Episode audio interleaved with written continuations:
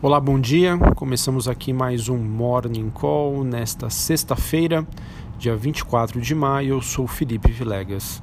Olhando para o desempenho das principais bolsas globais, temos aí um dia de certo alívio após uma semana de fortes perdas para bolsas, commodities e moedas emergentes, com a escalada da guerra comercial e a disputa tecnológica entre Estados Unidos e China.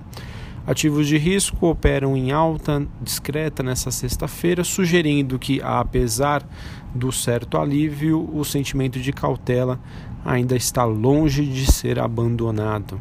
Bolsa de Xangai na China fechou estável após dados de ontem terem sugerido fragilidade da expansão americana, ao mesmo tempo que Donald Trump disse que a Highway pode ser parte de um eventual pacto comercial com a China. Uh, sobre as commodities, o petróleo WTI negociado em Nova York sobe após despencar ontem quase 6% é, e podendo aí mitigar a maior perda semanal em 2019. Os metais industriais avançam em Londres e o minério de ferro tem a quarta semana consecutiva de alta. Entre as moedas globais, destaque para a Libra, que sobe, que sobe nesse momento com a notícia de que a premier britânica Theresa May deve deixar o cargo em 7 de junho. Sobre a agenda do dia, aqui no Brasil, dados de inflação IPCA 15, calculados pelo IBGE, serão divulgados às 9 horas da manhã e às 2 horas da tarde o CAGED divulga os números de criação de vagas de empregos formais aqui no Brasil. Sobre os Estados Unidos, às nove e meia da manhã, pedidos de bens duráveis referentes a abril. Esse dado eh, nos Estados Unidos que poderá afetar os negócios após números fracos ontem, que derrubaram os futuros de juros nos Estados Unidos e, a, e ampliaram as apostas de um corte da taxa pelo Fed. Bom, o Banco Central aqui no Brasil oferta até 5.050 contratos, swap cambial para rolagem de contratos de julho a partir das 11h30, mantendo seu padrão de atuação. Sobre o noticiário aqui no Brasil, uh, os ativos devem fechar uh, uma semana de desempenho superior aos seus pares internacionais após uma agenda econômica uh, no governo eh, ter tiver aí ocorrido um andamento bastante positivo no Congresso. Hoje os jornais destacam fala de Paulo Guedes, que disse que uma previdência robusta deve ser aprovada entre 60 a 90 dias. No entanto, os ruídos políticos ainda persistem e o mercado pode ser que assuma alguma cautela, esperando o resultado das manifestações esperadas para esse domingo, dia 26 de maio. Uh, outra notícia é que o Banco Central ontem anunciou a redução do recolhimento de cerca de 8,2 bilhões de reais no compulsório.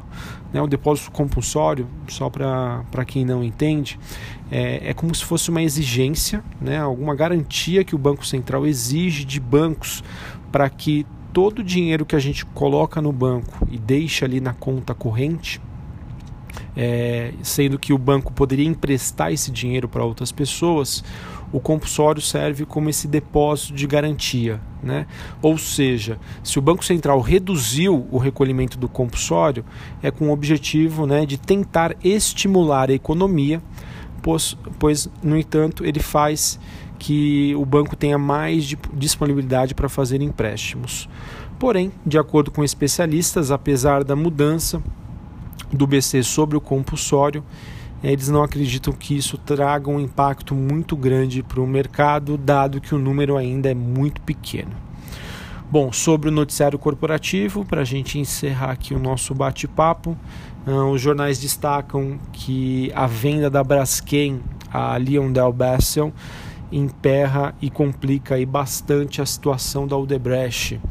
É, tem a questão aí dos acidentes no Nordeste, da entrega do formulário 20F nos Estados Unidos, enfim, isso acaba atrasando e prejudicando essa venda e o seu acionista acaba sofrendo com isso. Não é à toa que a Braskem aparece dentre os destaques de baixa.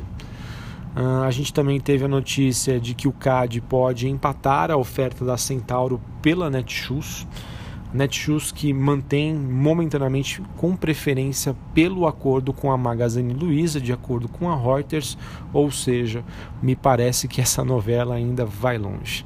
E também a gente teve ontem um noticiário de que a dona do Cassino, que é a dona aí do, do, do Grupo Pão de Açúcar, né, o maior acionista, teria pedido aí proteção contra um credor e isso acabou preocupando bastante o investidor aqui no Brasil de pão de açúcar, ficou meio receoso aí com essa questão em levando em consideração que se você pede uma certa proteção, algumas garantias em relação aos seus credores, é porque você está desconfiado de um possível calote.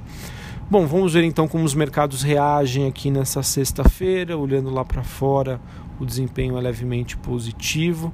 Quem sabe a gente tem aí um fôlego para fechar a semana no positivo e recuperar um pouquinho aí das perdas de maio, né? O mês de maio que na semana passada chegou a uma queda próxima de 7% e agora com as últimas altas o investidor consegue respirar um pouco, né, depois de um mês bastante agitado, e isso muito dado ao forte avanço da agenda econômica no Congresso que animou os investidores por aqui.